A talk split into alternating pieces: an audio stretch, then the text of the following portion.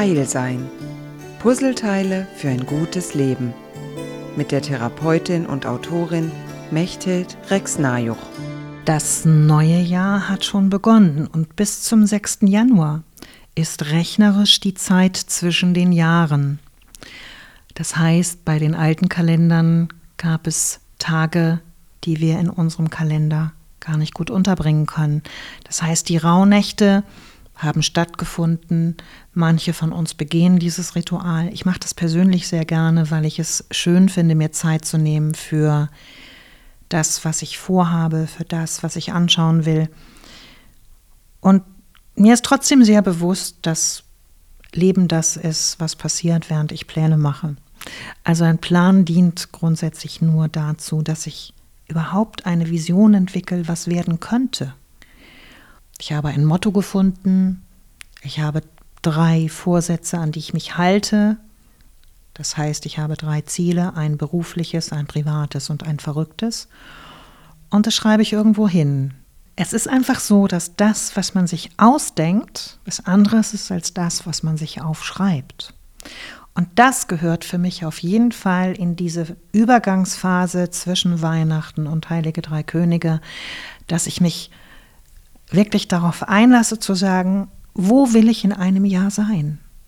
Nicht im Sinne von Erfolg, sondern wo will ich als Person sein? Was will ich in das Zentrum meiner Aufmerksamkeit stellen, damit ich es das ganze Jahr über zur Verfügung habe? Damit ich es fühlen kann und vielleicht auch mal mich tragen lassen kann. In einem Jahr hatte ich die Idee von Ernte und Saat als Motto.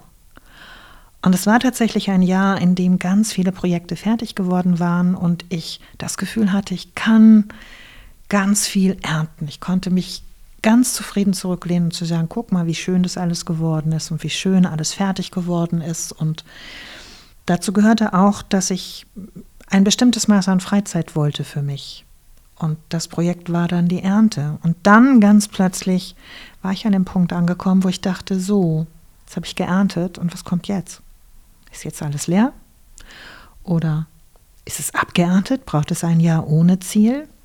In dem Jahr hatte ich dann das Jahr Pause. Ich kann mich an kein Jahr in meinem Leben erinnern, das so wenig Pausen hatte wie das.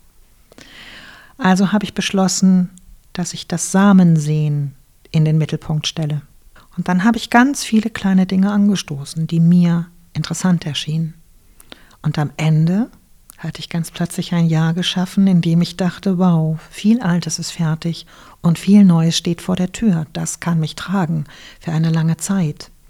Also Pläne machen, Pläne schmieden, in dem Wissen, ich muss den Plan nicht einhalten, ich brauche ein Ziel, einen kleinen Punkt, um den herum ich mich bewege. Das empfinde ich als eine ganz wertvolle Form, ein Jahr zu beginnen und zuversichtlich in dieses Jahr hineinzugehen.